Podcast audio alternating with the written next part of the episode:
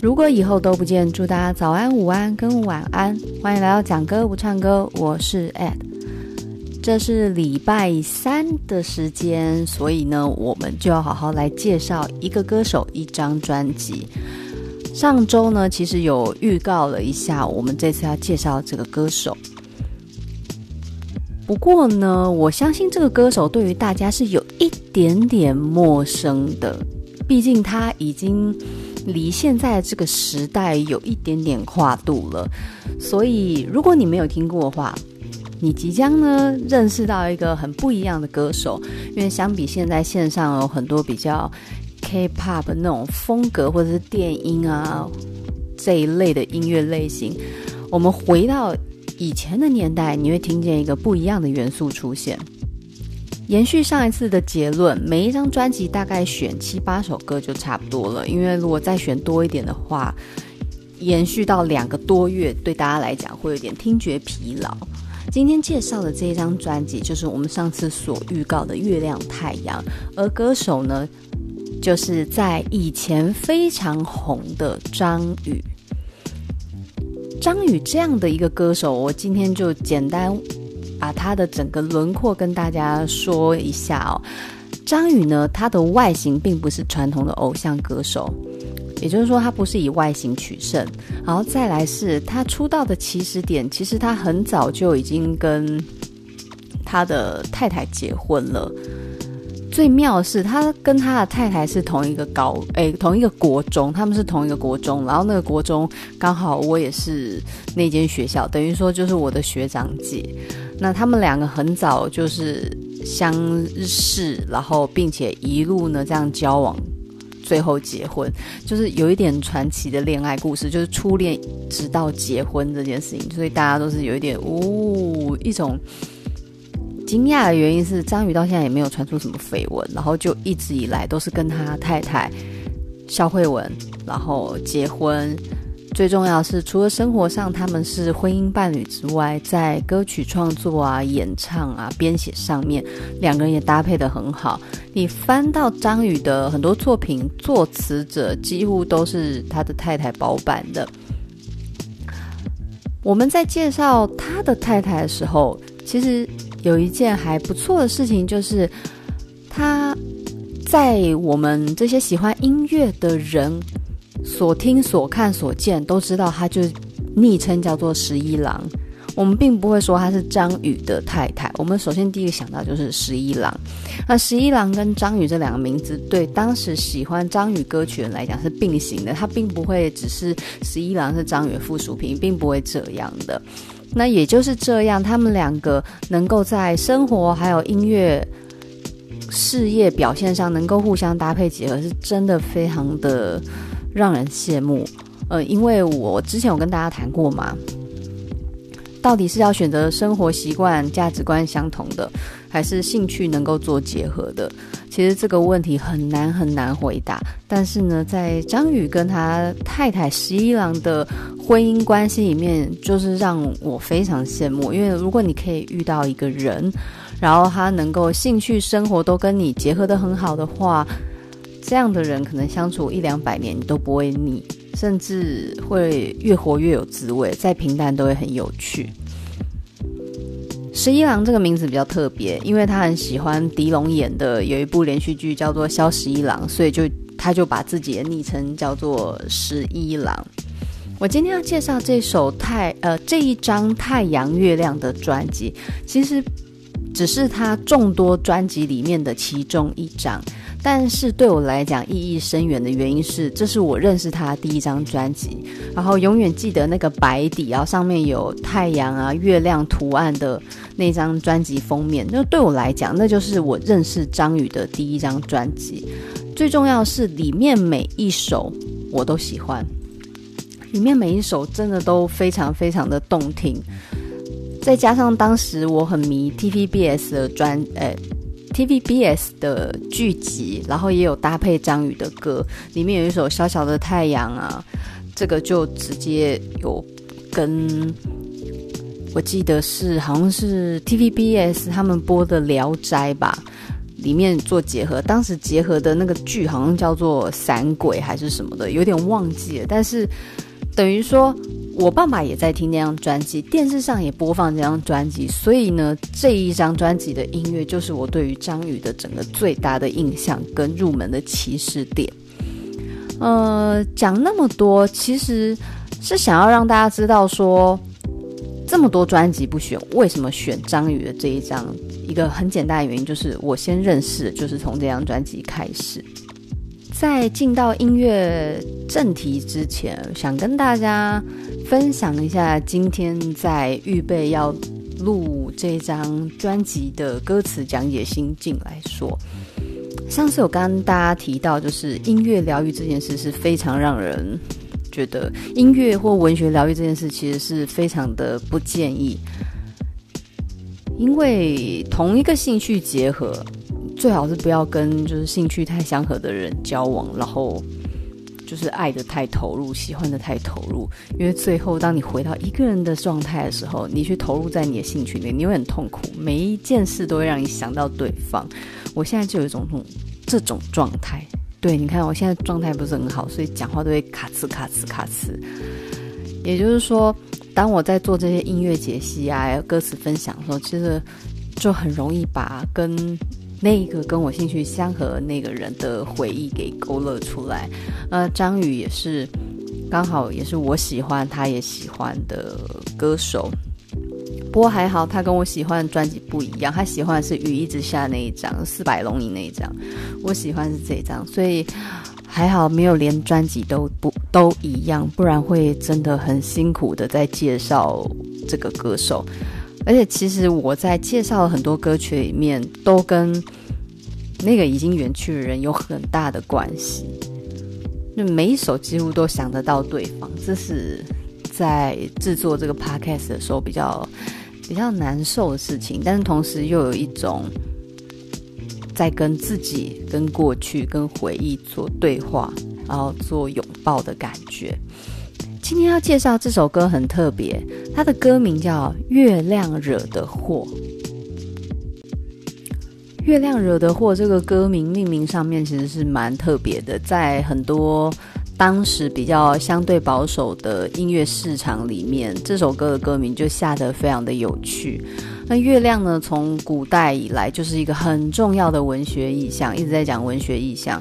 文学意象，你讲直白一点，就是很多人看到月亮就会想到很多事情，这就是意象。你想到很多很多延伸的回忆啊、情感，这个。这个能够让你召唤你回忆情感的事物就，就是意象。那月亮惹的祸，其实当时听到这个歌名，就会想到狼人啊，或者是潮汐的变化。月亮它特别的点是在于，因为你大太阳天，当然白天太阳也是一个大家都看得到的景象，可是白天大家有很多自己要做的事情。所以到了晚上，大家都静下心来，回到家里休息的时候，你抬头看见就是月亮，那是两种心境不一样。所以为什么太阳的意象没有月亮这么多的诗意表现？那月亮惹的祸呢？这个词有趣的点是在于，当时呢，张宇跟他太太登记结婚的时候呢，因为大家就问他说：“诶，你们怎么会想要闪婚？”他们其实回答不出原因的。那后来两个人就是回头就在想，为什么那时候会突发奇想的想要结婚呢？嗯，其实也想不到什么，可是就记得那天月亮特别大，特别圆，好吧，两个人就决定了，那应该就是月亮的关系吧。呃，以前在一些港剧里面也会说，哦，月亮来的时候人会变得特别不一样。也许，也许有可能，也许我们的心就像潮汐一样，月亮越大越远的时候，我们很多嗯难以说明的神秘的感觉就会被勾引出来。这首创作完成之后呢，它就引起了非常大的一个流行歌曲市场的一个波涛。那如果你们可以去看 MV 的话，应该会笑死，因为那个 MV 里面张宇在演那个火箭升空嘛，然后要模拟那个发射的状态的时候，他要自己去表演那个抖动，然后大家在底下笑到乐不可支这样子。简单来讲，就是很多事情我们回过头来都会充满满满的尴尬。比如说《紫禁之巅》呐，以前很红的那些连续剧，包含像张宇这个《月亮惹的祸》MV，以前看很潮，以前的那种什么科技感、未来时代感，就是非常的潮。现在看起来就觉得满满的塑胶跟尴尬。你们去看 MV 就知道我的意思了。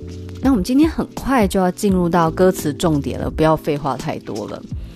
这首歌的旋律算是比较剧烈一点吧，应该这样讲。在我听的音乐范围里面，因为我都喜欢轻轻柔柔的，然后 Bossa Nova Jazz 或者是蓝调 Blue，所以比较少这种比较重节拍的音乐。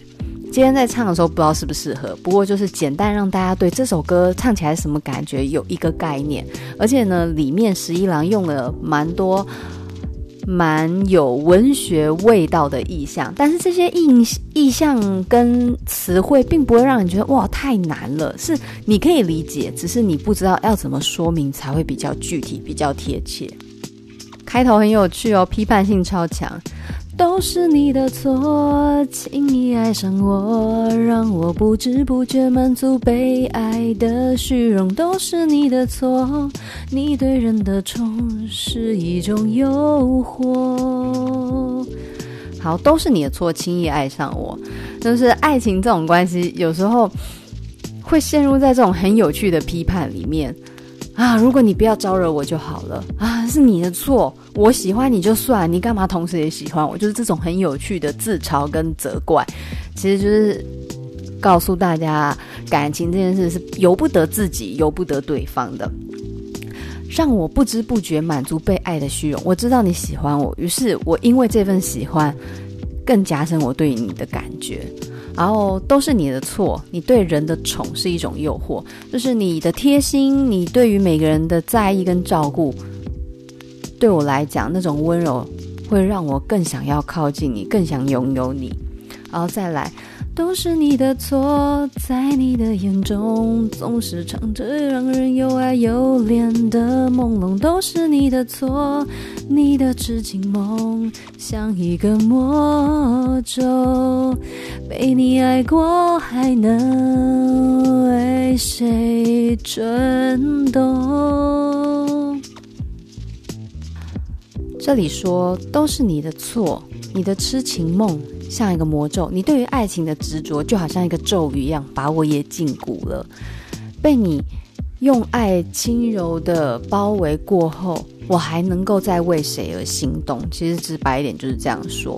好，进到副歌最有名，大家都会唱，呃，听过的人都会唱。我承认都是月亮惹的祸，那样的夜色太美，你太温柔，才会在刹那之间只想和你一起到白头。那其实前面说都是你的错，最后呢又舍不得怪对方。我承认都是月亮惹的祸，怪天吧，怪命运吧，怪那些我没有办法理解的宿命吧。那样的夜色太美，你太温柔，在那个景物，一切都到达最美的氛围，而你就在我眼前，你的美，你的温柔是这么的吸引我。于是，在那一瞬间，我只想和你在一起到老。我这是一个非常在。责怪对方的同时，其实就是表达自己的爱意有多深，然后再懊恼自己不能控制的感情，所以就怪你太好，你太美，你太温柔，天地时间搭配得太刚好，月亮的夜色让人陷入在爱情的漩涡里面逃不了。但是呢，前面这么美，后面呢就有一点点难过了。我承认都是誓言惹的祸，偏偏似糖如蜜，说来最动人。爱怎么心如钢铁，也成绕指柔。怎样的情深意动，会让两个人那一生当承诺？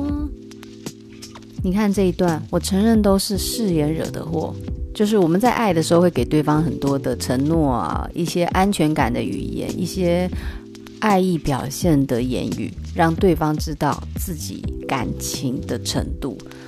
但是呢，这些话听起来是最甜、最迷人，所以就会让再怎么嗯理性。面对现实，冷静的心都会因为这些话、这些夜色、这些温柔，从钢铁般的硬度，变成呢缭绕指尖的温柔，像水、像云一样，像绸缎一样，让人呢心没有办法硬着不理。然后最后，他刚刚有唱一段比较高音的嘛？怎样的情深意动会让两个人拿一生当承诺？感情要到什么样的程度才会让人觉得刹那之间我就想和你在一起，其他人我也不想？这是一个对于可能是对于一段已逝感情的反省、检讨，还有无可奈何。这里看起来真的比较像是对于一段非常热烈情感已逝去的无可奈何，然后这一段缘分不能继续，但是想着不能继续，为什么当初要开始？然后想着想着，就是都是你的错，都是月亮惹的祸，都是誓言惹的祸，是誓言，是你是月亮，其实呢还有我们自己，只有这首歌。讲来讲去，讲到后面，他没讲的所谓的爱情，很多的起始点就是从自己开始，你自己惹的祸。好，所以都是月亮惹的祸。其实他要讲就是都是我们自己惹的祸。你不能控制你的感情，可是你可以控制自己的行为。这是我忘记从哪里听到的旷世名言，虽然听起来就是跟废话一样，可是我觉得他很精辟的讲出。我们人在做选择的时候，容易遇到盲点。你一直说感情不能控制，可是你可以控制你的行为啊。感觉你就让他在心里，何必让他曝光呢？对不对？啊，今天这首歌就非常的有趣，他用一种比较动感的方式去呈现对于已逝感情的懊恼。因为很多华语歌曲在表达已逝感情的懊恼比较多的是那种。轻柔缓慢哀怨的表达，可是在这里会有一种很有趣的作用，就是它是比较动态的，比较主动的、强烈的告诉你都是谁，都是谁，那种像小孩子一样责怪别的事情那种有趣的感觉，所以变成说失恋的歌其实也可以在唱歌的时候唱得很有 power，你不一定要唱得像受害者。你可以唱得很像孩子气一样的，对曾经爱的人发个牢骚，对自己也发个牢骚，埋怨天地跟命运。那你们知道心理学上有讲说，做错事或是遇到不对的事情，或是遇到很糟糕的事情，我们第一个反应先怪别人，这个是心理机制启动的关系。如果我们什么事情第一时间都先怪自己的话，那你很快心理防线就瓦解了，所以遇到事情先怪别人，在某种程度来讲，是我们生理机制保护自己一个作用，让我们心态可以维持一些比较健康的运转。那当然，我们还是要学会怪罪别人之余，也要来检讨自己，让自己成为更好的，而不是说哦怪罪自己自己很烂，然后就这样就结束了。没有反省跟检讨这件事情。是为了让我们变得更好，而不是让我们 摆烂。对，大概就是这个概念。下下一次会介绍，在这整张专辑有两首歌我不会介绍的原因，是因为不好唱。长头发跟单恋一枝花我不会介绍，不过后面我会介绍《永远的恋人》、《小小的太阳》、《一个人万岁》、《还我一个永远》。我没有感觉，爱一个人好可怕，爱是真的。这几首真的爆炸好听，而且真的是里面有很多很细腻的动作物件，会让你觉得他在唱着我们。当然，情歌每一首都可以让我们觉得像在唱着我们的遭遇，可是十一郎在写词的那个细腻程度，会让你觉得天哪，你是在我旁边装摄影机吗？你是预言家吗？你好像把我给写进去的那种感觉。我想讲讲，真的会很难过一点。里面有有一首，哎，有两三首我都听了，我会觉得好难过。可是呢，这个难过是觉得被理解，然后被理解的悲伤。要怎么讲啊？就是。我听到这些歌会勾引出我悲伤的情绪，可是同时又觉得天哪，这个人好会写哦，他真的很懂这种感觉。可人家明明婚姻幸福美满，而且从小到大只交过一个男朋友，就是 就是现在老公，但他怎么那么会写？所以有时候。呃，自己的遭遇并不那么精彩，不见得写不出精彩的事情。你看十一郎就是很明显，他明明就是感情世界是这么单纯，可是他在描述这种感情的离乱啊、哀怨，都描述得太到位了。那之后每一首歌，我就会讲出每一首给我带来的痛点。那月亮惹的祸，主要是因为传唱度很高，但是在痛点上面比较没有踩到我。不过我很喜欢他有一些词的使用，比如说。藏着让人又爱又怜的朦胧，哎，每次讲到朦胧的词，我就会想到王家卫电影那个二零四六，哎，不是二零四六，是花样年华，两个人要说又不说的那种朦胧的感觉，是朦胧就是不清楚，那不清楚的事情是最美，没有讲清楚的事都是最美的。然后再来，他这里有一段歌词，他说。